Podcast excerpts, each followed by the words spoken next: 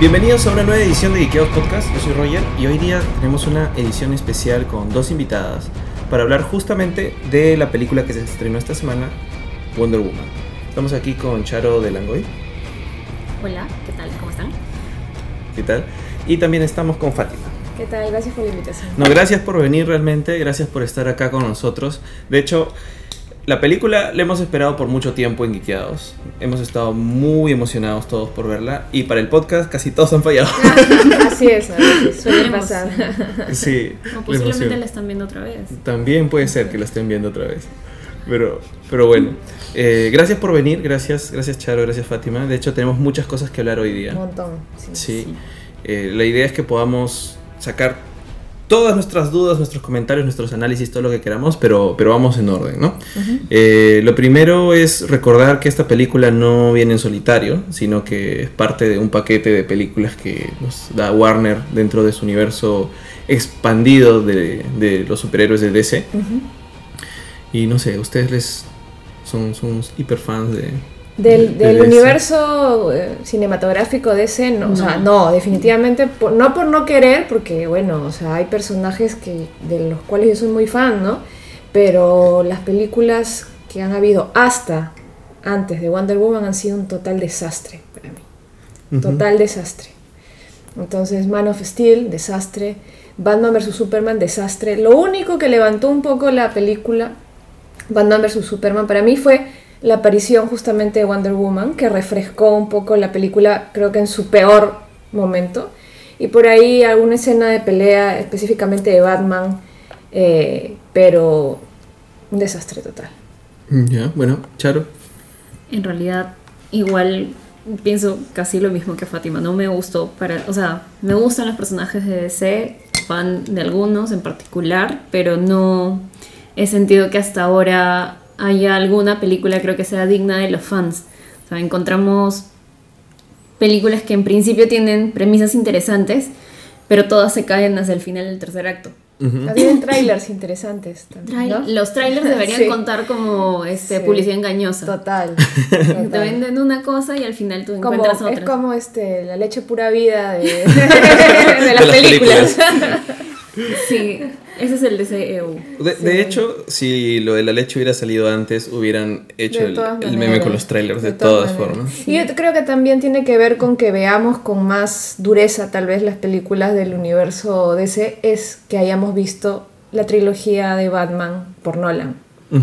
Entonces, es otro mundo, es, es una recreación, es como Nolan ve a Batman, pero es tu personaje que ya lo viste tal vez en lo más alto que se le ha visto en el cine y después lo ves en estas películas pues este que hacen agua por todos lados, ¿no? Desde guion, desde las actuaciones, que a lo sumo son competentes pero no van más allá. La edición. Sí, la edición, sí, en general por todos lados pues hacen agua. ¿no? Son Frankenstein. Tú, Charo, has dicho algo muy interesante, que dijiste que no tenemos todavía una película como para fans. Y de hecho es el argumento que utilizan bastantes fans del universo de DC. Dicen, no, es que no lo entiendes porque no eres fan.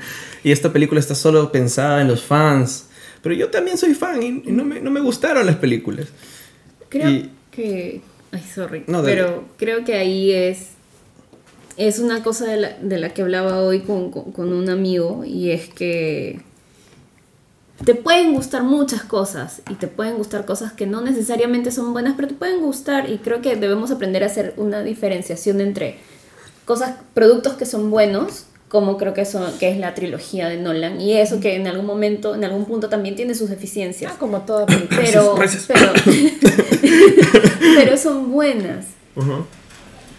Y te encuentras con las películas de, del DCU y pueden entretener a algunas personas. Particularmente no me entretuvo ninguna. Al final de cada una de ellas yo estaba, básicamente quería que me devuelvan mi dinero y el tiempo que había perdido porque no salía contenta y, y a pesar de que ya habían rumores de que estas películas no tenían, como que no iban a cumplir con los fans, este, igual iba a verlas, igual voy a verlas, igual voy a ver Justice League, eh, función de medianoche porque igual no pierdo las esperanzas de que haya algo. Es que no sé, no sé qué pasa con nosotros que todavía tenemos fe. Pero, o sea, es que sí, porque siempre hay que darle, si uno es fan, eh, hay que darle una chance, ¿no? Pero también hay que, hay que saber distinguir, ¿no? Hay fans pensantes y hay fans que no piensan, no porque sean estúpidos necesariamente algunos, tal vez, pero no necesariamente, sino porque los ciega la el fanatismo. Entonces, no, racio- no racionalizan nada, simplemente ven y si ven una escena que es una copia de, de un, de, de una escena de un cómic, dicen, wow, lo máximo, me di por satisfecho y no procesan los errores que puede tener la película. ¿no? O sea, justo, de hecho, mi, mi análisis o mi apreciación so- por, para Wonder Woman que va después va justamente porque siento que se diferencia mucho de las, de las películas anteriores. Porque mi mayor flaqueza o lo- lo- el error más grande que yo encuentro en esas películas es que realmente no tienen escenas o tienen muy pocas escenas. O sea, lo que tienen son grandes momentos, tienen unión de varios momentos, como un Frankenstein, un collage de momentos épicos, por así decirlo, que, que yo me imagino algún productor en su mesa que diciendo, ¿qué tal si hacemos esto? Y si lo vemos Sería así, que sería una chévere. Claro, Claro. el storyboard, yo imagino el storyboard, ¿Qué? y van moviendo composites, ¿no? Claro. Una cosa lo pegan con otra y... Porque se hace, visualmente sí. son muy interesantes, eso, eso, nadie lo, eso nadie lo niega, o sea, y lo ponen todavía en cámara Ah, lenta en la para que medida sea... que, quites todo el CGI innecesario, con lo cual te vuelas, no sé, 50% de la Sí. película, no sé. Lo que pasa es que sus tercer actos son largos y sus tercer actos en totalidad son CGI. Y ese es el otro problema que tienen. Pero, pero no, hay una, no hay una historia que avance progresivamente porque tienes grandes momentos, pero no tienes escenas. No, o sea, realmente no es que un personaje entre en una escena y termine cambiado al final Ah, de la no, escena. no. Por eso, ¿Qué es lo que este, pasa? desde en- el punto de vista del guion es- está pésimo. Claro. Y Escuadrón Suicida es un ejemplo clarísimo de lo que tú estás diciendo. Sí, o sea, y- son clips juntos, nada tiene sentido, no está coordinado, la evolución de los personajes es cero. La única escena que de pronto tú dices, esta es una escena en Suicide Squad, es cuando ya están los personajes en el bar, que es casi al final de la película, y, y tampoco está justificado el hecho de que estén tan amiguitos cuando Claro. se estaban odiando hace Sí, cinco minutos. Exacto, y todo pasa en dos horas, ¿no? Entonces, la falta de escenas reales en donde un personaje tenga alguna acción y que, que haya alguna acción dramática es lo que hace que la película no me motive o que de pronto no me identifique con ningún personaje o finalmente no le encuentre sentido y quiero que me vuelvan la plata, ¿no? O sea, entonces eh, lo, lo quería poner sobre, sobre la mesa igual porque más allá de que Wonder Woman pueda tener errores o pueda tener algo, creo que esa no es la, la sensación que terminé teniendo al salir la- del cine y yo sentí una evolución, ¿no? Dije, No. "Eh, Y, no solo comparativamente, ¿ah? porque comparativamente obviamente pues Wonder Woman es pues es una diosa tal cual en, en comparación con las otras, sino en general como película me parece una buena película. Muy buena película. creo, perdón, justamente creo que podemos pasar, no sé, ¿te querías decir algo? Eh, no, sí estoy de acuerdo. Es, es una buena película, pero la que me siento arrepentida de haber vuelto a ver. Siento que se me cayó. La, o ah, sea, la volviste a ver y no te pareció tan... Bueno, puede ser. Es que ya, ya, ya no hay elemento sorpresa, entonces ya sabes más o menos qué va a suceder, entonces puedes verlo un poquito más desde fuera, entonces ya no, er- no te impresionan tantas cosas como en la primera. La primera vista yo estaba como que al borde del llanto, súper emocionada. Igual creo que sigue siendo una buena película, pero creo que tuvo minutos de sobra y que pudo ser una muy buena película sin tanto CGI, sin tanto, tanto rollo que al final no llega a convencer y creo que, que no, no debí Bueno, volver ya- a verla.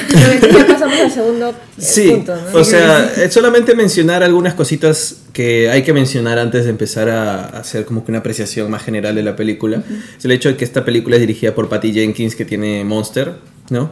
De hecho, dentro de mis amigos o la gente, no, no les gustó mucho Monster, ni, ni tampoco tanto la dirección de Patty Jenkins, pero creo que en la película ha hecho un gran trabajo, porque, bueno, me terminó gustando, ¿no? O sea, me... eh, Bueno, bastante. A, a mí me parece que Monster es una película extraordinaria y la dirección de actores de la película es genial. Bueno, por algo ha sido premiada y Claro, hay, hay de todos, hay de toda, de todo, digamos, este, a quien le gusta, a quien no le gusta, pero la película es premiada y la película tiene Oscar a Mejor Actriz. Y también es el hecho de que, bueno, cuando se anunció que Gal Gadot iba a ser Wonder Woman, hubo también un cierto backlash de, de gente que no quería a Ga- a Gal Gadot, la, digamos, esta actriz modelo que salía en Rápidos y Furiosos como Wonder Woman, ¿no? Icónica Wonder Woman. ¿Ustedes cómo se sintieron? Bueno, a mí me parecía que todo era prejuicio, porque ¿qué más qué podías decir sobre esta chica que, que era muy flaca? Es lo, por lo único que yo escuchaba. Y eso, ¿qué, ¿qué sustento tiene para decir que si va a ser una buena o mala Wonder Woman? O sea, el tema físico, digamos, eh, si tomas el tema físico como, como tu argumento para decir que va a ser una mala Wonder Woman, pues es absurdo, ¿no? Pero es puro prejuicio. Claro, esa es una cosa. Decir que va a ser una mala actriz en base a su físico es como que excesivo, pero creo que debe tener otras dotes y de, posiblemente sea muy buena actriz, pero físicamente, visualmente no calza en el rol de Wonder Woman, era lo que al menos a mí en particular me parecía como que mm, me hacía mucho ruido que muy muy modelo. Y me pareció súper paja la evolución de ella como como que se metió de lleno en el papel y hizo todo el entrenamiento tan chévere que hizo para entrar, calzar físicamente en el, en el rol. Y luego encontramos el resultado que hemos visto en el cine. O sea, me, habla muy chévere de ella y del compromiso que tiene como actriz y eso me parece súper paja. Y bueno, yo creo que en el fondo, yo no sé a qué arquetipo quieren asemejarla, porque Wonder Woman en los cómics ha pasado por distintos tipos físicos, de todo, desde flaca, eh, más o menos corpulenta, desde así una físico-culturista, o sea, ha pasado por todo. ¿no? Entonces, eh, yo la verdad no encontraba... Y ella, ella es una mujer que se ha ejercitado siempre, ha pasado por, como cualquier mujer, por momentos en que está más delgada, seguramente por requerimientos de su carrera como modelo también.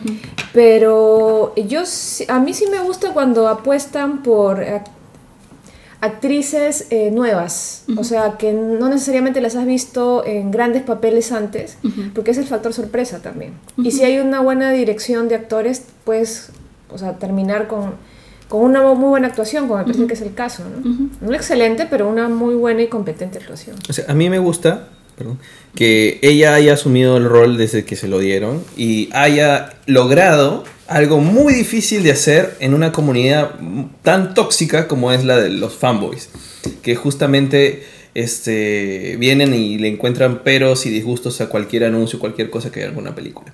Pero yo la he visto ya tan involucrada, he visto que tiene como que bastante actividad en sus redes sociales, el hecho de poder mostrar todo el proceso de la película. Eso que la película ha estado muy mal marketeada. O sea, el mismo Warner, el mismo DC, no le ha dado el mismo peso, el mismo marketing que teníamos de 20.000 trailers de Batman vs. Superman. Ay, Pero un producto tan malo. Sí, claro. Y Este de acá no le han puesto, digamos, el dinero necesario como para poder venderla, pero ella ha asumido el personaje en su día a día y en las entrevistas y en todo lo demás. Y yo creo que ella solita ha ido ganando al público y ha hecho que cambie de parecer. Y eso Pero- es muy bueno. Pero mira que no ha estado sola en el proceso. Tú mira la cantidad de apariciones que ha tenido Colinda Carter. ah, sí, claro. cantidad, este, todo esta, digamos, eh, respaldo que al final terminó siendo un poco polémico de la ONU, Mm, ¿no? Para eh, nombrarla, nombrar a Wonder Woman, no a Gal Gadot, ¿no? pero el personaje como una especie de embajadora de- del empoderamiento de las niñas, ¿no? Que bueno, fue criticado, incluso yo en algún momento también lo critiqué por ser un personaje de ficción, pero eso también le dio un- una visibilidad distinta que inicialmente pues no tenía, ¿no? Y que no tuvo que ver necesariamente con un movimiento marquetero de, de- de la, de la productora, sino pues algo que se dio de alguna manera coyunturalmente por, por inercia, pero claro, ha habido por lo menos este, también desde, tampoco se puede negar, de grupos feministas mucha expectativa y, y mucho empuje al tema de queremos ver, queremos ver una buena historia, me imagino que van a enfocarlas desde un punto de vista, no pues digamos feminista, pero por lo menos con un tema de empoderamiento, entonces ha habido una presión ahí, una expectativa que ha generado también que, que se pongan las pilas, ¿no? Y que creo que también se ha visto reflejada en la taquilla, ¿no? Es la primera película en donde está dividido casi 50-50 la asistencia entre hombres y mujeres. Eso me parece súper baja porque creo que, hay- que han comenzado a ir al cine a ver este tipo de películas personas que, que en principio no se sentían atraídas por el género, entonces pueden terminar descubriendo como que personajes de ficción interesantes a los que en, un- en algún principio no se deben haber sentido relacionados o invitados a, a descubrir. Bueno, y, y ya me parecía este, que era un un hito, básicamente, en el cine, que le hayan dado tanto presupuesto a una directora eh, mujer. O sea, es que es eh, la película dirigida por una mujer con mayor presupuesto en la historia del cine. A pesar de que ha habido ya una directora ganadora de- del Oscar, eh, ella no manejó tanto presupuesto. La Bigelow hizo su película perfecta, es una buenísima película, pero no manejó la cantidad de presupuesto que ha manejado Patty Jenkins. Y eso ya era bastante. Que le den la oportunidad de hacer esta película con protagónico, superheroico femenino y con el mayor presupuesto en la historia en manos de una directora mujer. Sí, y de hecho, haciendo un repaso de películas en realidad, como ya pasar al tema de, de los spoilers y procesiones y la película, para ir cerrando el tema, eh, de hecho, antes de, de Wonder Woman solo hemos tenido a Electra, hemos tenido a Catwoman, dentro de, digamos, esta, este nuevo siglo. Y antes de eso hemos tenido algunas intenciones chiquitas como Supergirl, que era muy mala también. La película Supergirl también estuvo Tanger y nada más. En, Y nada de buena calidad. Nada de buena calidad, nada, nada. Y, ah, digamos, a diferencia de, de toda la oferta, la avalancha de películas donde tienes a protagonistas masculinos, ¿no? Pero ojo, ya hemos tenido una película, no necesariamente tan mainstream como un género superheroico, pero con personajes femeninos fuertes, por ejemplo Kill Bill. Yo creo que salí más eufórica y, y empoderada cuando vi Kill Bill que en ninguna otra. Creo, bueno, con Wonder Woman me ha vuelto a pasar de alguna manera, pero no, era un, no es un superhéroe, pero es casi. Ujú, Beatrix Kido es casi un superhéroe, casi. ¿no? Entonces ya había un referente de- y un personaje súper fuerte.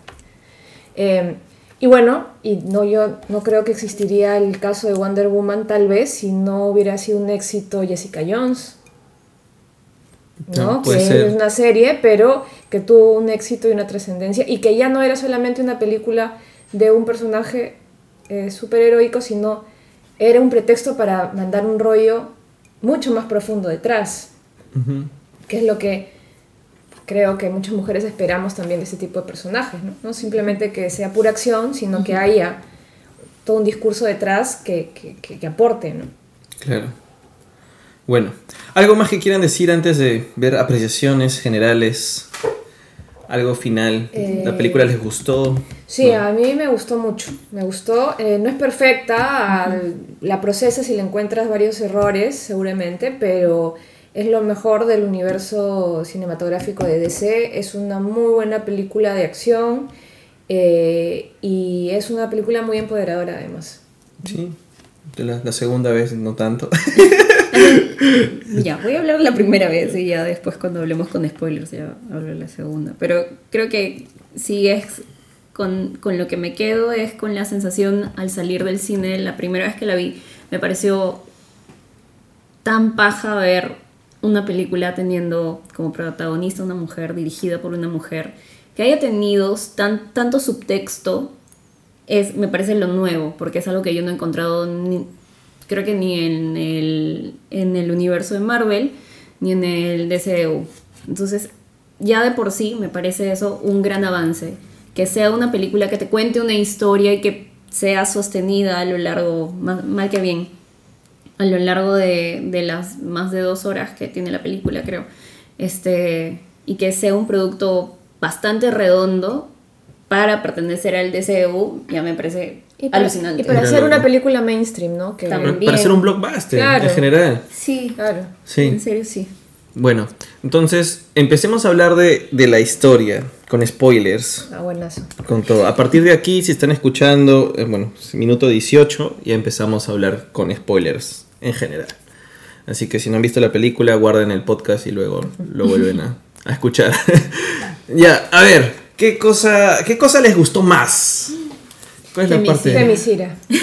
Sí. Sí, yo creo que es un anime, eh, por lo menos entre mis amigas, mujeres con las que he comentado el tema, es Temisira. Temisira nos hemos quedado con ganas de saber más de Temisira, qué pasó antes, qué pasó después cuando Diana parte, porque Temisira queda en una especie de crisis, ¿no? Porque Claro. se muere su mejor guerrera, ¿no? Antíope.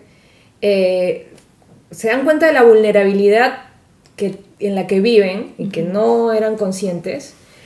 Y segundo, se va Se va Diana. Diana. Se va el arma se va el matadioses. arma matadioses, ¿no? Ujú. Eh, lo cual, pues, acuérdense que Temisira es una monarquía democrática y bueno, van a pedir explicaciones las senadoras, las, la, la gente, van a tener que reorganizarse y me muero de ganas de saber qué pasa ahí. O sea, de hecho, eh, hoy día creo que anunciaron que Antíope sale en Justice League. ¿no? No sé si, no sé si alegrarme o deprimirme. ¿Será un flashback? no sé. Yo creo que debe ser un flashback. Seguro, seguro, no creo que dé para más. Sí. Sí. Eh, ¿También te gustó Temisira? Me fascinó. Especialmente la escena de la batalla. Ah, es la Oye. mejor batalla es, de la es película. hermosa. Es que es la mejor batalla del DCU. Sí, sí, sí. O no sea, le dije la película, es, DCU, es sí, la sí, mejor. sí. Es- me parece que es, o sea, hermosa. Es, me parece orquestada de manera per- casi perfecta. No sé si no perfecta. Es una Fui coreografía. Es- es- alucinante, sí. es, es una danza. Y me Sí. parece increíble ver mujeres guerreras De todas las razas. súper empoderadas, las razas, y, y matando hombres. No, yo me quedo con el grito de Antíope cuando pide el escudo para saltar Ah, y, la- y lanzar tres flechas y matar a, a tres tipos al hilo. eh, Me parece genial. O sea, eh, definitivamente sales. Y, y eso es lo, lo bueno de este tipo de películas, ¿no? Y que te- les digo que me pasó incluso con Kill Bill, ¿no? Sales pensando que no le temes a nada y que puedes hacer lo que quieras. ¿no? Porque puedes, porque puedes, porque ellas lo pudieron y eso es lo que las niñas están viendo en la película, en el fondo, ¿no? O sea, nosotros que ya somos mayores, bueno, sí nos, nos emociona, pero yo me imagino lo que una niña, que nosotros no hemos tenido esos referentes de niñas, ve eso y dice, yo puedo hacer lo que a mí me dé la gana en la vida. Y lo pueden hacer. Claro, y esa es una sensación ajena a los varones, porque ellos han Porque han crecido teniendo esos referentes, sí. entonces de niños juegan a ser Superman, ser Batman, ser Spider-Man, ¿no? Y crecen con eso y para ellos es normal seguir teniendo todos esos referentes alrededor. Pero una niña que, que ¿cuál es tu referente? ¿Qué referentes tenías tú Yo, de yo niña? creo que, justo me estaba, estaba pensando eso, yo creo que mi referente inicial de niña era Shitara. Ya. Ajá. Este, porque no sé, por lo menos tenía eh, un poder, corría, corría rápido. corría rápido, hacía, Peleaba peleaba. Este, creo que de lo que recuerdo así era Shitara. Porque yo el- en la serie de, de Wonder Woman, yo no, no, o sea, sí la conozco, pero no, el- no la he visto porque cuando la, la pasaban yo era muy niña, ni, no, ni me acuerdo, o sea, me acuerdo de Linda Carter, he visto escenas, pero no he visto, no la he vivido, ¿no? La serie. Entonces, no, no, no recuerdo ver más que Shitara y hay un Shira. Shira, que, pero no es que me gustara mucho, o sea, la veía, pero no me gustaba mucho. No recuerdo haber tenido un referente así de ese tipo. China. Tal Pero vez. ya eso ha sido Es luego, Después. ¿no? Luego y sí, la serie era buena, pero no, no, no sentía esa conexión, ¿no? Esa conexión como he sentido pues con Beatrix Kido luego, o con ahora que se siente con Wonder Woman, con Jessica Jones, con ya, digamos, personajes mucho más... O bueno, en, en digamos, en, en, eh, X-Men sí hay varios personajes que han aparecido en las películas femeninos y que pues me gustan mucho y que también he sentido un poco, pero nunca han protagonizado, pues. Claro. Nunca han protagonizado, ¿no? Siempre te quedas con ganas, oye, ¿por qué no le dan película a Rogue? ¿Por qué no le dan película a Kitty Pride? ¿Por qué no le dan película? Bueno, ¿no? Uno, lo que tu gusto pide, ¿no? Siempre es más coral y están ahí, ¿no? Ayudando, pero no protagonizando. Ujú. Y en tu caso, tus referentes. Ah, De niña, básicamente casi los mismos. ¿no? Chitara me parecía el personaje más chévere y yo recuerdo de niña correr como loca. Claro, hasta yo me que pasaba aparecía, corriendo. sí. hasta que aparecía mi abuelita y me decía, no corres que vas a sudar, ¿no? Y es el- la perspectiva que tienen los adultos respecto de cómo deben ser las niñas, ¿no? No debes hacer esto porque te puede pasar esto. Claro. Y era, era Chitara y era Shira. Pero igual, o sea, eran referentes pequeños y yo de niña sí tuve, creo que la suerte de crecer con tíos que tenían un poquito, eran mayores que yo por un par de años. Entonces, sí he crecido un poco con, sol- jugando con soldaditos, con carritos y yo tenía mi espada. Entonces, es como una niñez un poco atípica para una niña en los 80. Sí, total. Yo también felizmente he tenido, bueno, tenía por ahí un primo que tenía todos los juguetes del mundo, que yo no tenía ninguno, porque bueno, entre que no me compraban porque dicen esto no es para mujer y que no se podía en ese momento. Y he jugado también con los, los juguetitos de los magníficos de Star Wars y hasta que apareció pues Leia, ¿no? Que, que era también un referente para no, sin ser de nuestra época, pero como lo hemos visto luego, pues este, también se volvió un referente eh, de, de una figura femenina, ¿no? Con poder, ¿no? Con poder. No necesariamente porque eh, Leia no es que aparezca peleando como podemos ver a Wonder Woman, ¿no? Pero sabías que tenía poder y que se las ingeniaba para hacer las cosas, ¿no? Pero más allá de eso, sí, al- buscábamos referentes más bien en los personajes masculinos que en los femeninos, ¿no? Sí, es que bueno, yo como niño habiendo crecido, tienes para escoger miles. Infinidad, infinidad, ¿No? infinidad. Y, y solamente haciendo el balance nomás de cuántos personajes tienen como que el centro del, del espectáculo en cualquier medio de comunicación. No, o sea, no solamente cine, en televisión, en los mismos cómics, eh, pues es, es abrumadora la diferencia, ¿no? Es muy grande. Hablando de específicamente esa, esa secuencia de, de la playa, de pelea, es, a mí también me encantó, me parece increíble. De hecho, creo que me emocionó, nunca me, o sea, me- me- de todas las películas, muchas secuencias de acción me gustan, pero Claro. Difícilmente me he emocionado tanto como con esta. Y yo soy medio friki de, de la lucha de espadas, justo. O sea, me gusta ver la técnica, eh, me gusta ver cómo, cómo o sea, de- por ejemplo, una de las grandes críticas que tengo Game of Thrones siempre es que a veces no tienen sentido cómo pelean. Eh, que ni hablar de Star Wars, a veces me saca justamente, sobre todo las... la- bueno, ahora último ha tenido más sentido, eh, las 7, pero la- las precuelas no tienen sentido absoluto, ninguna secuencia de pelea. Y de hecho, está, esa escena usaban bastantes armas, o sea, usaban flechas, espadas, pero me pareció lim- limpiecita en términos de técnica. Ahora que he revisado esa escena detrás de cámaras y he visto el entrenamiento que ha estado haciendo Gal Gadot y todo, de verdad que está haciendo, está usando bien esgrima. Yo me emocioné. o sea, está bien entrenada, están enseñándole bien la técnica, tienen una... O sea, hay, hay no sé, o sea, ya no sé ni cómo expresar el hecho de, de ver justamente ese pequeño tanquecito avanzar por la playa donde está el Camcar con, con la cámara y los caballos venir y venir con los escudos y tener esta, este enfrentamiento entre espadas y, y, y ametralladoras y verlo tan, tan limpio y tan real que realmente me creí que existían las Amazonas y que estaban ahí por miles de años enseñando el arte de la guerra, enseñándole a usar bien la espada, usarle bien el arco y flecha. Si algo le- Y- y, si algo tenían las Amazonas era tiempo para aprender. Sí, Si algo No tenían tenían era que, eh, y no tenían distracción alguna, masculina por lo menos. Entonces, este, no, esa escena es espectacular. Y Robin Wright en una entrevista que, que, que la he escuchado hablar es del tiempo que le tuvo que dedicar a entrenarse. Ujú. Muchísimo, muchísimo. Por eso tiene, se maneja esos brazos. Este, Robin Wright, que creo que le gana a Madonna hoy por hoy. Que es la cantidad de, de- que cuenta ella de entrenamiento que tuvo que recibir.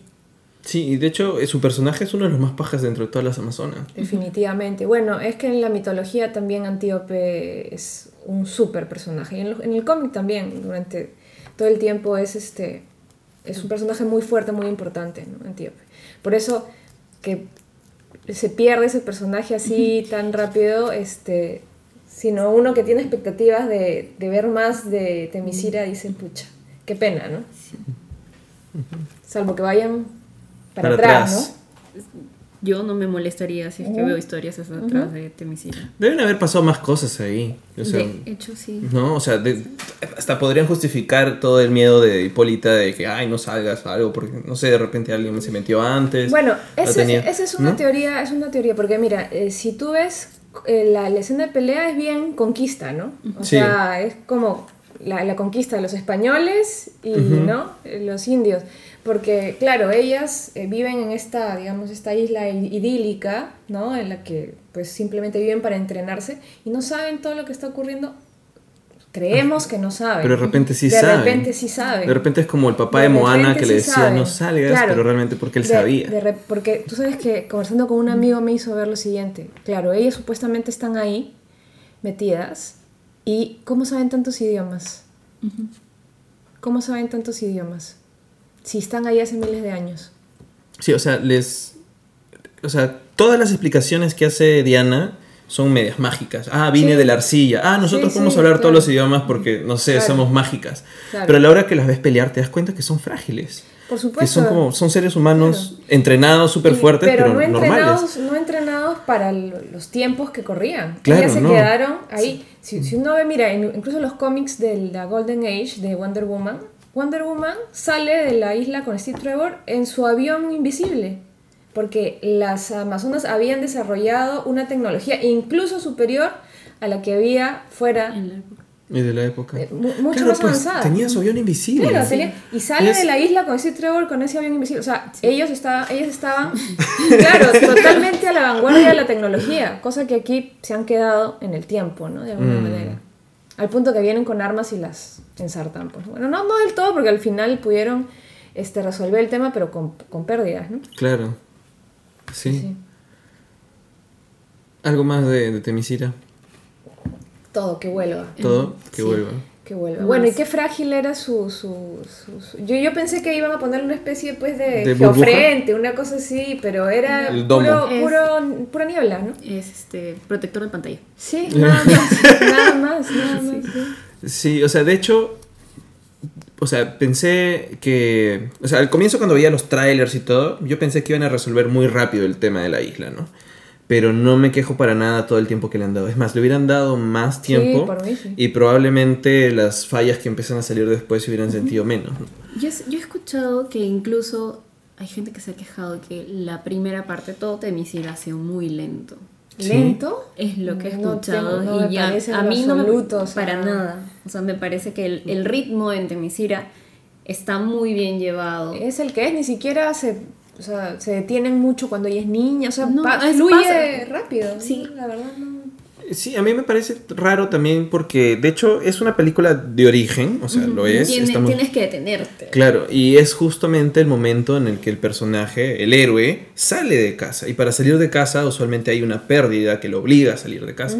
Tienes que contar toda esa historia. Y de hecho, ha sido bast- yo lo sentí bastante rápido. O sea, yo ya empezaba a sentir eh, de pronto una baja en el ritmo ya afuera, pero ahí adentro para nada. Claro.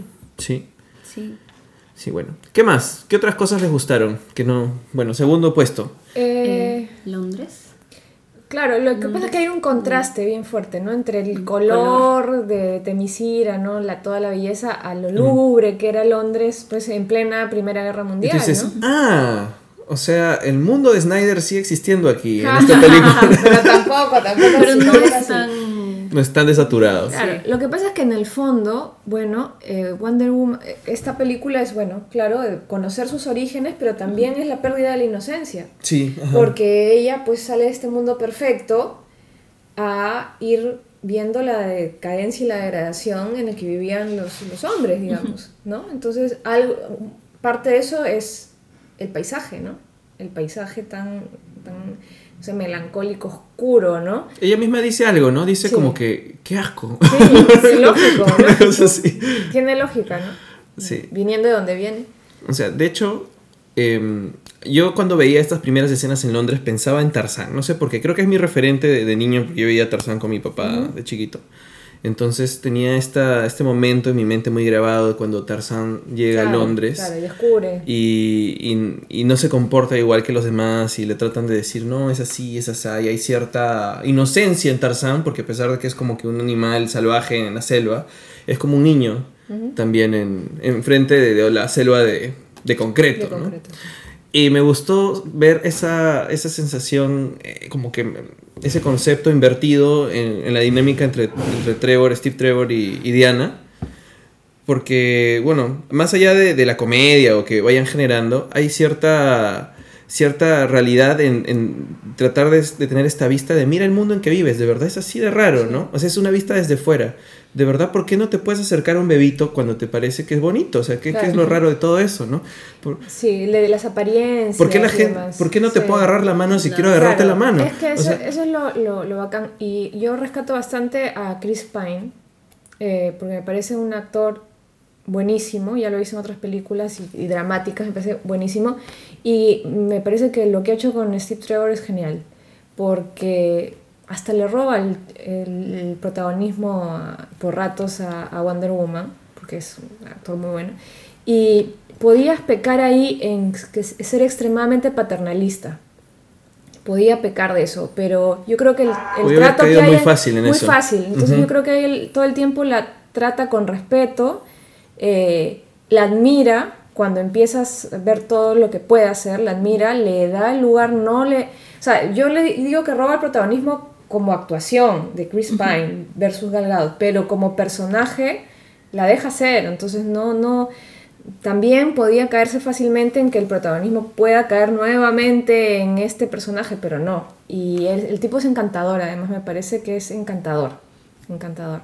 A mí lo que me gusta de, de- de la, de la llegada a Londres es que ves como que la contraparte, ¿no? En Temisira era Diana ayudándolo y, y medio que guiándolo por, por un breve momento, este, cómo es la vida en Temisira, ¿no? ¿Qué se puede hacer, qué no se puede hacer? Y cuestionándolo de dónde viene. Y luego es Steve conduciéndola a Diana por Londres y es como que enseñándole las formas del lugar en donde él vive, cómo, cómo se, se desplaza la gente y, y de repente ayudándola también a perder la inocencia en la que ella vivía cuando estaba en, en la isla Paraíso. Si- sin, sin hacerlo de una forma agresiva, ¿no? Claro. O sea, es más. Siento que es más un guía, ¿no? Que, que de pronto un, un padre o una Claro. figura rara, ¿no? Es más porque le escucha, cuando reconoce que. O sea, reconoce muy rápido que ella tiene muchas más habilidades que él para algunas cosas, ¿no? Entonces le dice, bueno, hazlo tú. Hazlo tú.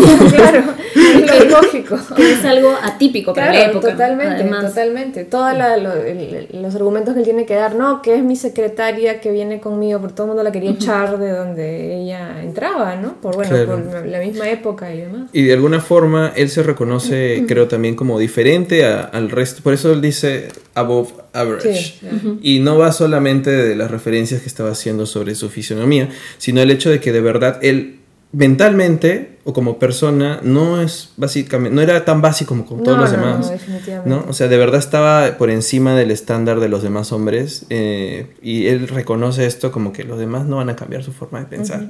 O sea, no te esfuerces en estar ahí, te van a votar. No, le estás diciendo lo que crees, pero no te están escuchando. Claro, este Trevor es un tipo, o sea, de, de- digamos, de vanguardia, digamos, ¿no? Un- con un pensamiento mucho más este, moderno, ¿no? Que, que los demás de su generación. Eh, definitivamente era un hombre atípico, ¿no? Este, y sus valores, y qué sé yo, eh, van más allá que el promedio seguramente. Y eso yo creo que es lo que hace el click, por llamarlo así, con, con Wonder Woman, porque si el personaje de Wonder Woman en los cómics, y lo han reflejado creo que bien en la película, tiene, es unos principios y valores morales extremadamente fuertes. Extremadamente fuertes y por eso ella todo el tiempo está confrontando las decisiones de los demás en función a sus valores. ¿Cómo vas a hacer esto? No te, te preocupa la gente que está muriendo. No, yo me quedo porque ten- tenemos que salvar a estas personas. Siempre, digamos, sus valores son las que las guían, ¿no? Al punto de que en algún momento dijo, bueno, me gustarás, te querré, pero yo te dejo porque desconfío y tengo que ir a hacer mi, lo que tengo que hacer. Y- O sea, yo, yo había pensado, o sea, no sé, ahorita como conversando sobre este tema y todo lo demás, ¿no será que de pronto la decepción de Diana es tan grande después porque el primer hombre que conoce es Steve? O sea, digamos, la primera persona que ve que no son las Amazonas es Steve. Y es una persona como lo estamos describiendo, ¿no?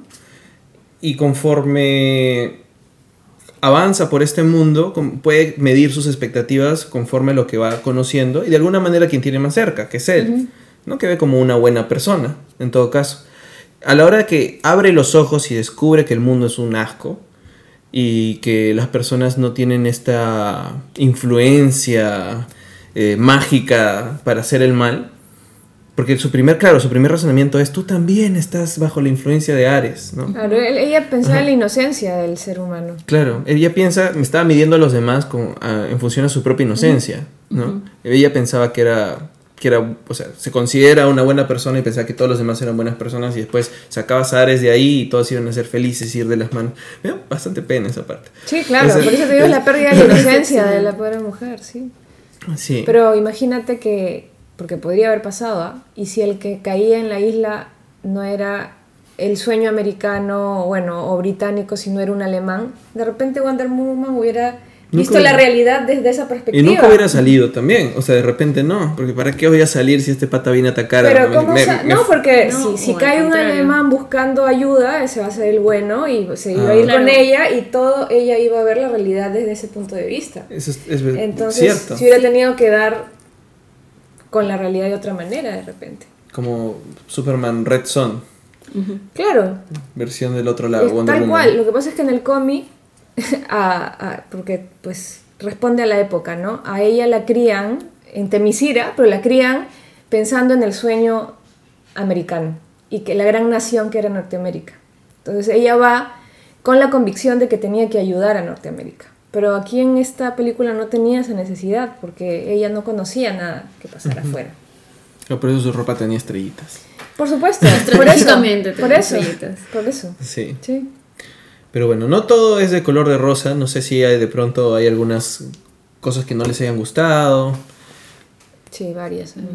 Sí, siento que, que a veces por momentos la, la actuación de Gal Gadot, que sí, en realidad me gustó un montón, siento que en algún momento se cae un poco y justo en este momento en donde ella está como que debatiendo, está en el, plan, en el plano en donde está perdiendo o empieza a perder la inocencia, siento que por ratos no termino de creerle que del todo su inocencia y del todo que la está perdiendo, o sea, siento que ahí hay como una especie de desnivel al cual ella no llega a ajustar el tono del todo. Yo pensé que iba a ser más grande. Yo, yo, yo siento que se quedó medio Muy niña. A, a medio camino. No, o No sea, me sé. refiero a su, su decepción.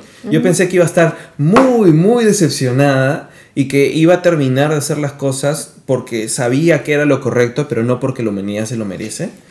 Y pensé que iba a terminar muy triste y decepcionada de la vida y que iba a terminar llorando en la película y que después íbamos a ver que recupera la, digamos, la fe en Justice League o en Yo, alguna otra yo cosa. pensé, no, no, no lo iba a llevar tan lejos, pero yo pensé que iba a tener un arranque de ira, de ira, eh, al punto de hacer algo, o sea, algún, algún daño, ¿no? Que después se arrepienta de haberlo hecho, ¿no?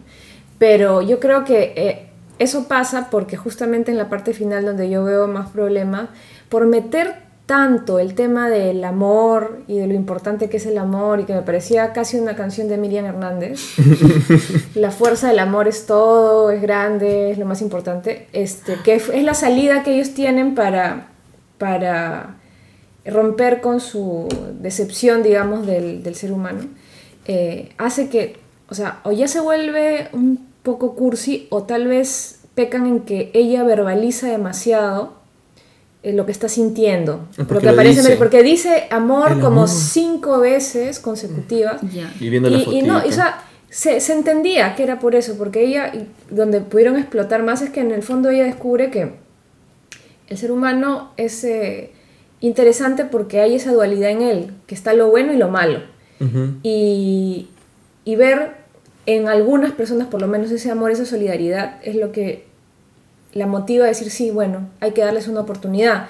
Pero llevarlo al tema del amor, el amor, el amor, sí, a mí me parece que fue un error. Sí, justo tú decías eso en tu, en, en tu, en, en tu crítica, ¿no es cierto? Terminabas con eso, Charo. Sí, eh, lo que pasa es que siento que aparece, no sé si ha sido un cambio de guion al final, pero le hubiera creído tal vez su rollo del amor si hubiera sido un concepto o algo que hubiera mencionado bastante a lo largo de toda la película y es como que después, al final, cuando me sale cerrando con este rollo no me haría tanto ruido. Pero es como que de un momento a otro y el amor, porque el amor y el Sí. amor y su canción y ritmo romántica y todo lo Sí, demás. sí, era Miriam Hernández, la fuerza del amor. ya era demasiado, pero ahí también hay una cosa es que ella viene de este mundo idílico en el que de repente, a pesar de que se le entrena y crece en medio del arte de la guerra para defender, porque ellas han sido creadas para defender a la humanidad, este parte de esa motivación también es el amor gratuito a esta otra creación de, de Zeus. Y ahora que, que ellas salgan, que ella salga a sacrificarse pensando en el amor o defendiendo a los demás por amor, de repente dentro de lo que ella piensa, dentro de lo que ella ha sentido y con lo que ella ha crecido, de repente no es tan trillado, pero nosotros que que estamos de fuera y que vemos todo desde fuera, para nosotros que somos tan cínicos y que nos cuesta creer mucho que alguien venga con decirte yo me sacrifico por ti por amor, porque te quiero de manera gratuita, ¿no? Claro, por eso, Es por eso no creo que el problema sea específicamente el rollo del amor, sino haberlo verbalizado tanto. O sea, yo creo que se entendía, Se entendía de la perfectamente. situación se Sí. entendía.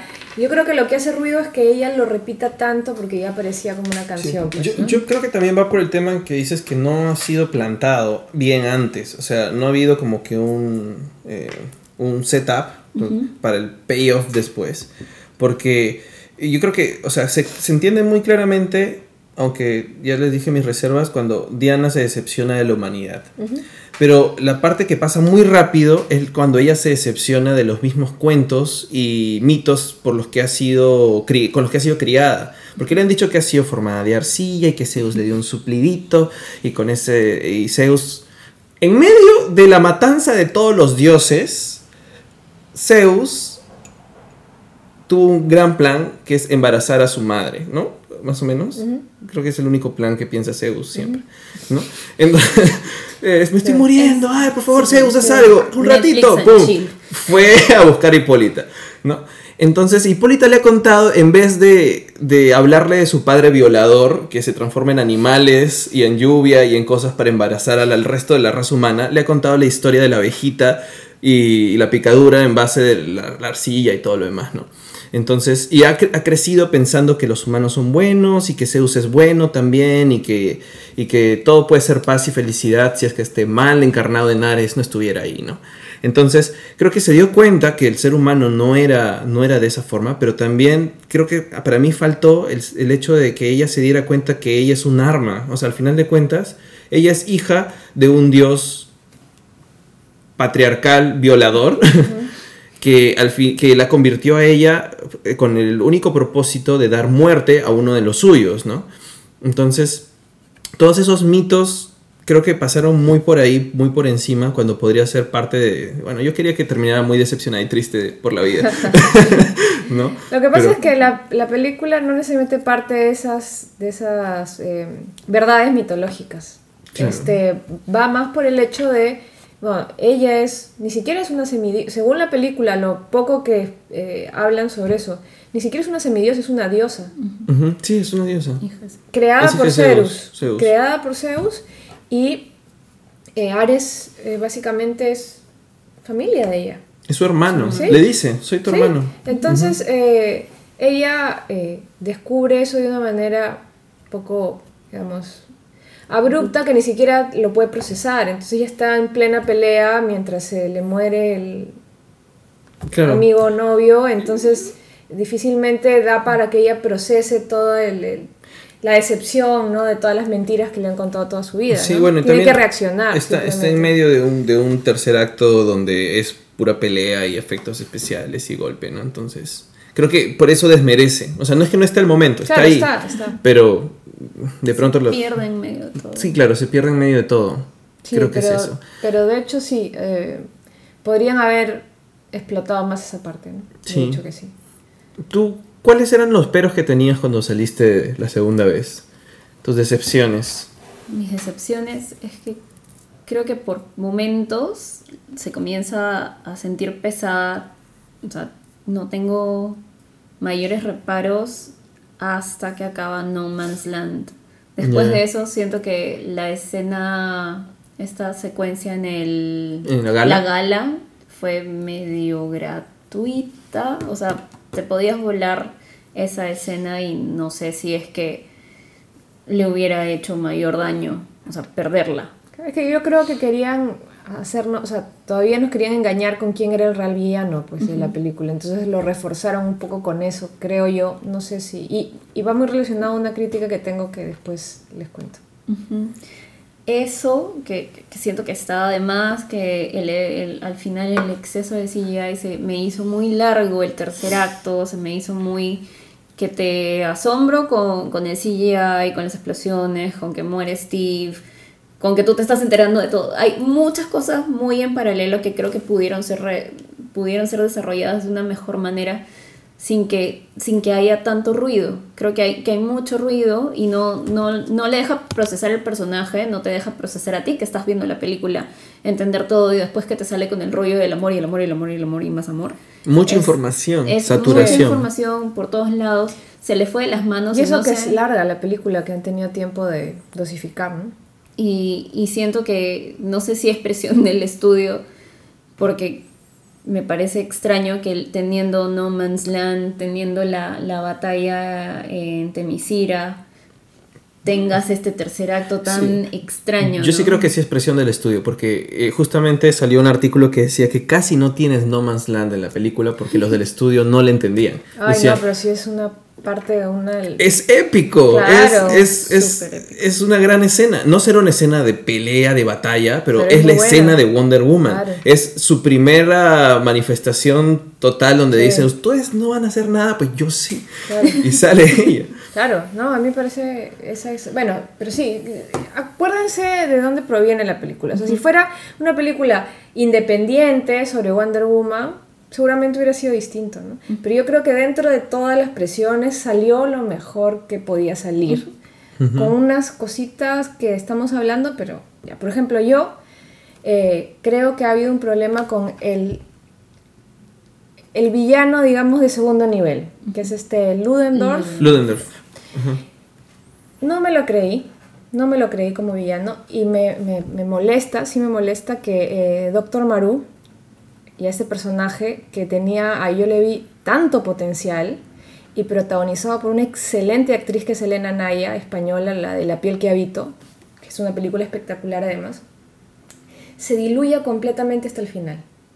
Porque era el personaje femenino Contraparte. contraparte, contraparte. Y sabemos que ha pasado, le ha pasado algo por el, por lo- el tema que tiene en el rostro, que lo esconde, que por eso la han estado relegando, relegando del, del real valor que ella tenía como científica. Y más allá de la conversación que tiene con Steve Trevor y un par de cositas más, luego el personaje se diluye y se pierde. Cuando yo le veía un gran potencial, incluso de una confrontación con Wonder Woman, que tal vez, como ella sigue ahí, pase en una siguiente película. Ojalá rescaten al personaje, pero en esta se diluyó y se perdió. Sí, o sea, de hecho, mi, mis grandes críticas con la película justamente van hacia el tercer acto. Pero sí creo que el, el ritmo se empieza a perder y diluir justamente en la escena de la gala. Siento que lo han puesto ahí para que Diana y Trevor se peleen, básicamente. Porque han estado como que avanzando, avanzando, avanzando, juntándose más, juntándose más, hasta tienen una escena en donde este, cierran la puertita del cuarto para que nadie vea qué pasa adentro. Bueno, sí. ¿no?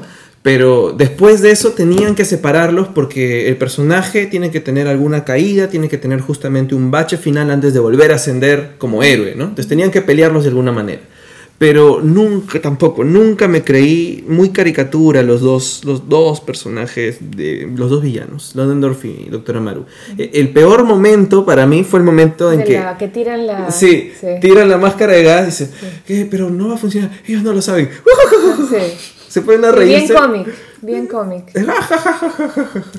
Pero siento que no ningún otro momento de toda la película tenía ese código. Era Claro, sí. un Sí, código totalmente distinto. Entonces eh, eh, fue el momento en el cual yo estaba feliz, emocionado viendo la película, y luego se ríen y me salí. ¿Qué? Y me costó volver a meterme. Claro. ¿no? Sí, tienes razón. Sí, Entonces- eh, los esos villanos no, no Sí. convencieron, pero yo creo que le hubieran apostado más a Doctor Ah, Maru. Sí, entonces, además de que yo ya como que me había pseudo spoileado el hecho de que otro personaje era Ares, por un set de Lego, como siempre, entonces ya estaba la expectativa de saber ¿En qué ah, momento en qué momento aparece? quién es Ares, quién es Ares, y ese pata estaba ayudándolos mucho, entonces sí, yo dije, era sospechoso. ah, es Ares, este pata va a ser. Ares, pero tampoco es que hizo tanto, y tampoco es que tenía mucha coherencia su discurso como Ares, de, de, de verdad le susurro cosas, entonces ¿por qué los ayudaba? Por, por ver qué hace no sé, estaba como que quiero ponértelo ahí para que lo reconozcas y me funcione que en el tercer acto alguien haya sido Ares más que realmente tenga algún tipo de, de discurso importante, ¿no? A mí me recordó a Al Pacino en El abogado del diablo. Ya. Mm. Me pareció mucho la revelación y todo el discurso final incluso es mm, tan mal ejecutado y no es que haya sido tan bueno tampoco el abogado del diablo. Pero, no sé, siento que por momentos, esa, sobre todo en el tercer acto, el guion aspiraba a, a notas a las que no llegaba del todo. Y ahí es donde, no sé si termina de caerse. Sí, termina de caerse. Es que los, tercer actos de DC son, muy desordenados. Qué bestia para ser desordenados e incoherentes. O sea, a ver, ahí, ahí tenemos apuntadas las películas. Man of Steel, tienes mucha gente muriendo porque Superman no le interesa la humanidad y mata a todos destruyendo todos los Mm, edificios sí, de Lo Metrópolis. cual no tiene sen- No, mató sentido. a todos, pero le da Para cosa, pero le da cosa matar este a A Zod. a Zod. Bueno, ya, pero digamos, esa parte no me molestó porque Superman tenía, hasta este Superman de estas películas que es otra cosa distinta a los cómics, tenía todo el rollo de, ay, mi planeta explotó cuando lo descubre. Sí, pero ya había hecho miércoles toda la ciudad. Y entonces, la- lo único sobreviviente de su raza lo tiene que matar, ya, hay una cosa fuerte ahí y ese grito sí me dolió. Pero todo el tercer acto es tan desordenado y tan malo y no tiene sentido ni coherencia con el personaje que ya.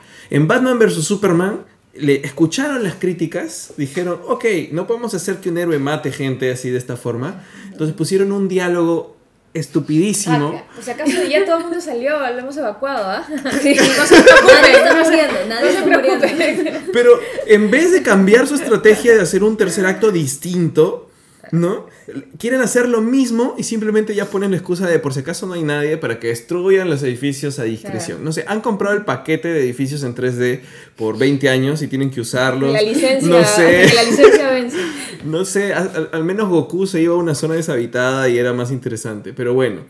Y Suicide Squad tal vez no destruyen muchos edificios, pero en su tercer acto también hay desorden y tienes esta cosa increíble hacia el cielo, que siempre hay como que un rayo hacia el cielo en 20.000 películas No, y, y se resuelve de una manera Acelerada. terrible. Cortaron un montón de cosas que podrían haber aumentado y, y, digamos, darle más sentido a- a- al arco de Harley Quinn, al menos.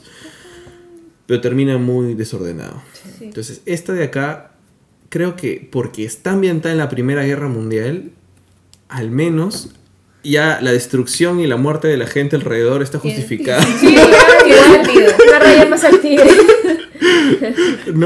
Porque bueno, pues todos son un campamento de, de gente mala, ya, es un campamento de, de- dentro los que han menos identificado, porque en la Primera Guerra Mundial es más gris saber de pronto quiénes son los malos, quiénes son los buenos, pero ya los has identificado como los que quieren envenenar al mundo, Sí. Entonces ya, no importa que, que Wonder mueran. Woman se vuelva, se, se vuelva, tenga mucha rabia y terminan muriendo todos. Pero no mueren todos, igual los ves medio sobreviviendo, por ahí ha habido cierto, cierto interés en mostrarte que, que no es una asesina, ¿no? Pero como ustedes dicen, hay, tanta, hay tanto ruido, hay tanta información mezclada, tienes el tema de, del... Al final, este, Charlie nunca disparó una bala, este, jamás, ¿no? El sniper. El sniper. No, no, no. ¿para qué lo trajeron? No sé, bueno, para que ella Para sepa cantar. que... Ah, para, Ah, cantar. para cantar. O para que ella se dé cuenta que la guerra causa estrés postraumático. No, y porque Transpotting es chévere. Claro, para, para tenerlo ahí. De repente era como que interés propio de la directora de tener su cameo. Pero... Sí, bueno, habrán metido tijera, me imagino, a varias partes ahí, ¿no? Supongo. Porque yo eh, supongo que eh, han tenido un poquito más de, de interacción y de relevancia estos personajes que los acompañan, ¿no? Secundarios. Claro. Lo, lo que pasa con un, para mí por lo menos con un buen tercer acto es que tengas muy clara las cosas que están en juego. O sea, eh, por más de que no sea la favorita de, de- de Star Wars, creo que eh, el regreso de Jedi tiene un gran tercer acto, más allá que tenga Ewoks. Porque justamente todos los personajes tienen muchas cosas en juego. O sea, Han y Leia están tratando de activar una cosa para que este, la flota pueda entrar y destruir la estrella de la muerte. Que a la vez ahí está Luke, que si no saca a, a Darth Vader se le va a morir su papi. y- pero el o sea, todos están conectados y todos tienen un momento de gran tensión. En cambio, aquí eh, me parece que va muy rápido. O sea, Diana descubre que pronto su hermano es, es un dios y que por lo tanto, no, mejor dicho, que ella es una diosa, es hermana de Ares. Y a la vez tienes a Steve, Steve viendo el tema de, de las bombas. Pero nunca sentí de que Diana no podía como que irse a un costadito a ayudar a Steve primero y luego lidiar con Ares, ¿no? O sea, no, no- no sentía que estaba como que muy claro, o por lo menos de repente por todo el ruido y efectos que había, que estaban concatenadas las dos, las dos grandes amenazas. Porque la amenaza grande, grande, real, no era necesariamente Ares. Ares estaba haciendo su rabieta ahí. La amenaza real era justamente el avión lleno de, de bombas con, con, gas, ¿no? Y que más gente muera. Pero... No sé, al final se terminó matando como Capitán América este Steve Trevor, ¿no? Bueno, ese recurso de subirse al avión y llevarse las bombas lo he visto creo que en todas y cada una de las películas de superhéroes. Todas. Batman, Avengers, todas. Todas. Aunque ni siquiera tenga mucho sentido porque eso explote arriba, eh, si el gas, gas mata a todos igual. Entonces, este, pero es un recurso que ya tomaron para solucionar cualquier problema. El problema que sea, lo agarras, lo subes a un avión y te vas. Te lo llevas. Te lo llevas. Sí, o sea, eso sí. Mm. Pero a mí la verdad la pelea de Wonder Woman con Ares, sí, de hecho puede haber sido mucho mejor, pero tampoco me parece el espanto que mucha gente está diciendo por ahí, que es pues un desastre. No, parece que pudo haber sido mejor, de hecho, definitivamente, pero tampoco me parece que, que sea totalmente fallida, ¿no? Me parece que sí, cumplió al final, por lo menos. Yo creo que es la mejor, mejor tercer acto de todas las películas del DCU. Sí menos, dentro de todo es el menos desordenado. y además que es, ya, o sea, yo sí siento que hay, ruido y todo lo demás, pero no, tampoco es que me haya desagradado. O sea, tengo que mencionarlo por el hecho de que siento que el tercer acto es muy distinto a los dos primeros actos. es muy claro el, el tema colorido de, de Temisira y toda la vida con las Amazonas es bastante diferente al segundo acto también. Sí, sí. Pero entre los dos, siento que es a propósito ese contraste, para saber de dónde vino Diana y cómo está entrando este mundo que es muy distinto a ella, ¿no? Es más, su vestuario cambia por eso, ella está de, dorado y luego se pone un traje que de pronto también se ve más opaco, ¿no? Pero en el tercer acto, otra vez estamos siendo distintos cuando, no sé. Es que en el fondo yo creo que el tercer acto no no está en juego el hecho de que si esas bombas explotan y la gente, pues igual la gente va, a morir es la, guerra. la guerra. lo que está en juego ahí es ella, ¿se va a quedar o se va a regresar a Temisira decepcionada de la humanidad? Eso es lo, lo, que está en juego, lo demás es accesorio. Y en esa medida, que eso es lo que yo creo que está en juego, pues se centraron en eso, ¿no? Como les digo, verbalizando demasiado en la conversación que ella tiene con Ares, y todo, pero este, bueno, lo resolvieron ese conflicto. Lo demás fue accesorio y fallido seguramente, ¿no? Sí, pero igual yo siento que, que, podría haber estado más conectado el tema de la muerte de Trevor, porque es como que Trevor decide irse a morir y le dice, oye, por si acaso me voy a morir, ¿ya? pero no escucha bien, pues, no escucha bien, Se entender. Sí, pero es como que... Ah, o sea, siento que el, el Ares tendría que haberla puesto en una situación en la cual de verdad no podía haber hecho nada para evitar la muerte de Trevor y que la muerte de Trevor simbolice ese sacrificio de amor que después habla. Porque Trevor finalmente, o sea, todo esto en realidad también es un mito bastante mesiánico. Wonder Woman como, como Jesús. Sí, claro. O sea, sale, tiene este tiempo de, ministerio, eh, conocer a los hombres, hace sus milagros al final, ¿no? No Man's Land es un milagro que hace. Y, este, y está la mitología de ser la, la, hija de Zeus para salvar a la humanidad, limpiar el pecado del mundo, ¿no? La maldad, ahí está. Y darse cuenta de, de, que la humanidad merece ser salvada es lo que no me terminó de convencer que tendría que haber sido Trevor. Bueno, pero por eso, o sea, Trevor al final es, pase lo que pase, él se iba a sacrificar, eso ya estaba decidido. Claro, porque... Entonces, y eso es, lo que, y eso, claro, y eso es lo que la conmueve a ella, yo creo, al final. Por un lado, que se sacrifique y que ella tampoco se iba a interponer necesariamente, me parece, en eso, porque era lo que él creía se iba a sacrificar, y ver a los amigos, ¿no? Que estuvieron con él hasta el final y se quedaron ahí sabiendo que iban a morir haciendo el aguante. Y eso es lo que la conmueve a ella y le hace ver, reflexionar sobre la humanidad en general y por qué vale la pena. Si puedo estar Mira, si lo llevaban por otro lado, tal vez iban a incidir más en la cuestión romántica y ah, podía salir peor. Entonces, ¿sabes qué? Mejor que se inmole ahí, porque lo iban a llevar seguramente si no por el lado romántico. Te, amo, Trevor. Sí, sí, o sea, mejor que no haya habido esa interacción romántica porque hubiera sido peor tal vez. Sí. Creo que esa, esa última interacción fue precisa, ¿no? Sí. En la justa medida. Sí, sí. no ma- y me parece chévere que ella no haya, no haya entendido nada de lo que le dijo. Pero también me hace ruido que justo en el momento preciso donde ella necesita despertar de, de esta decepción, es que se acuerda o llega a entender de manera mágica qué es lo que le había dicho, porque no lo entendió. O sea, yo, yo sentí más bien que era medio al revés. De repente por ahí es mi, mi propia lectura, ¿no? Pero yo pensé que más bien nosotros como público no escuchábamos muy Sí, bien. puede ser, yo también lo interpreté así de alguna manera. Y luego nos revelaban al público qué realmente le había dicho y ella había estado como que de acuerdo, ¿no? Yo lo Pero- interpreté así, pero también puede ser que, claro, ella lo escuchó, pero estaba totalmente aturdida y, y no podía atinar a nada tampoco, ¿no? También. O sea, ahí, pero sí, no me parece mal esa parte. Sí, pero bueno, creo que en realidad el balance que tenemos sobre la película es bastante positivo, ¿no? Sí, o sí, sea, Es de lejos, creo que lo mejor que tiene el DCU. Sí. Y, y, bueno, yo, yo terminé muy feliz, la verdad, de ver la película. Y yo salía diciendo, ya, por fin, este, este es, aquí comienza el DCU. De hecho, cuando conversaba de la película, me había olvidado de Suicide Squad. Decía, sí, es la mejor de las tres películas del DCU.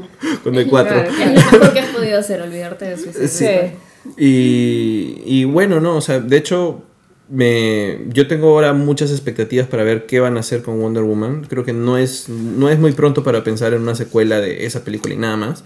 Claro. ¿no? Ahora, lo único que juega en contra es que ya, ya la vimos en un tráiler de la Liga de la Justicia, que no le tengo nada de fe. Bueno, dicen que van a hacer algunos reshoots, ojalá que le den más juego a Wonder Woman ahí. No sé si, si ya tienen tiempo, creo que no, creo que eso ya está bien avanzado. Sí, pero- Entonces me daría pena que luego de este, esta emoción que hemos tenido de ver la película en la Liga de la Justicia, esté ahí deambulando con tres o cuatro Hombres. hombres tontos que, que, que, bueno. Y además eso ha sido pues obra de Snyder ahí, no, Sí. no le tengo nada de fe. Pero bueno, o sea, mi esperanza es, o sea, más allá de, de la tragedia personal de, de- de la vida de, de Zack Snyder, es que yo creo en realidad que Joss Whedon está trabajando en esta película desde que se anunció Batgirl. Porque el tipo de contratos que se hace con, bueno, con, con las casas de los estudios no va por una sola película, sobre todo con, con Warner, que, o sea, Marvel Studios hace solo películas de Warner, de- perdón, de Marvel Studios. Pero Warner hace un montón de películas distintas, ¿no? Así con Ben Affleck, hacías el contrato de Ben Affleck decía, eres Batman, diriges Batman y a la vez te voy a permitir hacer tus dos o tres películas indies que quieres hacer acá, ¿no? Entonces, en el caso de, de, de Joss Whedon, lo anunciaron cuando, como principios de marzo más o menos, Sí, que iba a ser Batgirl, y ya había sucedido el suicidio de la hija de Zack Snyder, como a finales de febrero, y a partir de ahí se empiezan a anunciar que hay varios reshoots que se van a hacer, y recién cuando la familia Snyder ha decidido revelar de que ya no están trabajando desde febrero en la película, porque estaban dedicándose, bueno, a los temas familiares que tienen que atender, es que revelan que Joss Whedon estaba como que a cargo de continuar y los, hacer los reshoots y terminar toda la postproducción de la película, ¿no? Entonces yo no creo que ella haya entrado ahorita, cuando se va a estrenar, ¿cuándo? ¿Cuándo es el estreno? En noviembre. Eh, es, es noviembre, es ahorita, recién hacer todos los reshoots. Sí, no sé, pero bueno, Yo no tengo al menos nada de expectativas. yo tampoco. de Más bien me da un poco de pena, ¿no? Este, ojalá que no quede muy... Yo lo que espero nada más es que el personaje de Wonder Woman no quede muy dañado. Mm, No como para que pueda volver a subir en otra Para pela. que pueda volver a subir. Es lo mismo que me pasa con Jessica Jones eh, En Defenders. En Defenders. Espero que no, a estas alturas, espero que no salga muy dañado porque yo espero con ansias una nueva temporada. De ella, nada más. Y bueno, que pongan a alguien accesorio ahí, pero... como este, estuvo Luke. Cage en su temporada. Sí, claro, Ajá. claro. Pero sí, me da miedo. Pero bueno, igual hay, ya hay un poco de fe por lo menos. Sí, ¿no? o sea, no, no es que le tenga tanta fe a Joss Whedon tampoco ya, pero no sé, o sea, digo, ojalá, porque al final mi, mi pequeño corazón ñoño desea que sea una buena película con todo, aún con todos los reparos que le tengo a Zack Snyder y todo lo que él ha hecho con el DCU, ¿no? Entonces, ojalá, no sé, quién sabe. A mí lo único que me queda esperar de esto es que luego de ver los resultados, porque los estudios se mueven en base a resultados, Claro. vean que tal vez cuando le das un poquito más de sustancia a los personajes, la, la- el público reacciona mejor a estos, ¿no? Y, y eso me parecería paja ver. ¿Qué sigue después? Ya se está grabando Aquaman, creo. que. Sí, Aquaman que va a ser como Indiana Jones y los cazadores del arca perdida, que me parece divertido. y no me molesta, espérate, pero- va a haber Liga de la Justicia 2 ahí Sí, nomás. Sí. O sea, son dos partes. A mí me asusta eso, que sea tan... Tan, Tan tan abrupto abrupto eso se tiene que procesar un poco, ¿no? No, no puedes... Y sobre todo con ese tipo de películas que ya parten flaqueando, entonces me da un poco de miedo, pero bueno, igual se verán, se criticarán y ya, bueno, al menos con Wonder Woman hay una luz ahí al final del túnel, ¿no? Claro. Sí. Pero bueno. No sé, ¿algo más que quieran decir? Eh, creo que no. Eh, ya hemos dicho, creo que bastante, Sí. que nos ha gustado, que, que espero que la gente eh, tome más interés a otros personajes también del género de los cómics femeninos y vean el potencial que muchos tienen y que se creía que era algo que nunca iba a tener un éxito comercial porque las mujeres no van a ver esas películas. Eh, lo peor, lo peor era esta supuesta maldición que decían que si haces películas sobre una superheroína o algo así, le va a mal en taquilla. Pues bueno, la maldición se rompió si es que bueno, existió si alguna la vez. película es mala, le va mal en Obviamente va a ir. taquilla. Sí, ¿no? pues es así. Si no le, no le das ni un sol de, de presupuesto y termina siendo mala, pues le va a ir mal en taquilla. Pero si pones una buena directora, pones presupuesto, buenos guionistas, bueno, tiene Mira, éxito. esta película le ha ido bien y le está yendo bien a pesar de, de la terrible campaña de marketing que está teniendo, ¿no? Y eso solo implica que la película es buena y que hay gente que, es, que le está interesando verla. Claro. Entonces, en realidad hay que ver la película, o sea, hay que hacer nuestro esfuerzo también para que tenga los resultados que merece y a partir de acá se hagan más, básicamente. Claro, es- esto yo creo que marca un hito, un antes y un después en este género. Porque va a abrir la posibilidad de hacer muchas otras películas. Sí, de hecho, en Geekeados estamos dándole toda la semana, todos los días a Wonder Woman. Está bien, me parece Reseña, bien, video, genial, esto. ¿no? Ahora el martes va a salir un top de, de superheroínas también, de todo lo que se pueda. Está bien, está bien, Sí. hay que darle, hay que darle mucha fuerza porque tiene mucho potencial. Tiene mucho, mucho potencial. Sí, bueno.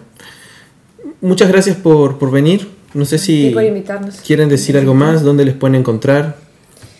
Eh, bueno, me pueden encontrar en Twitter, arroba FatimaTV, eh, para cualquier eh, conversación de todo tipo, feminismo, cómics, eh, de todo. Eh, a mí en Twitter eh, como Charito, que fue hace muchos años y ya no lo puedo cambiar. Este TXARITO, este y en las redes de Langoy. Este, los, mar los jueves usualmente sale el programa. Esta semana tuvimos un pequeño inconveniente de horarios y de invitados. suele pasar, suele pasar. Pero ya la otra semana volvemos y también vamos a llegar con el tema de Wonder Woman y, y va a estar bastante, bastante chévere. Perfecto. Sí, bueno. Eh, Podcast publica cada 15 días los viernes. Ahora, si están escuchando esto este viernes, significa que el día de mañana yo voy a estar en el Centro Cultural Ricardo Palma hablando de Game of Thrones. Así que si lo están escuchando, pueden ir ahí a conversar conmigo. Y bueno, saben, pueden seguir todas las redes de Geekeados en el Facebook, Twitter, Instagram, SoundCloud, YouTube. Y, bueno, también nuestra página web, ¿no? Geekeados.com. Entonces, muchas gracias chicas. Gracias por, por la conversación. Creo que ha sido bastante, bastante buena. De verdad que yo todavía tengo algo de esperanza con todo este universo. Alguito. Pero bueno, por lo menos estoy feliz que la película me ha gustado y que creo que, que puede tener bastante potencial, ¿no? Con lo que venga. Sí. Y bueno, pues a ver si Marvel hace una buena película con Capitán Marvel. Eso Ojalá. es, ojalá. Bueno, eso es todo entonces. Chao. Chao.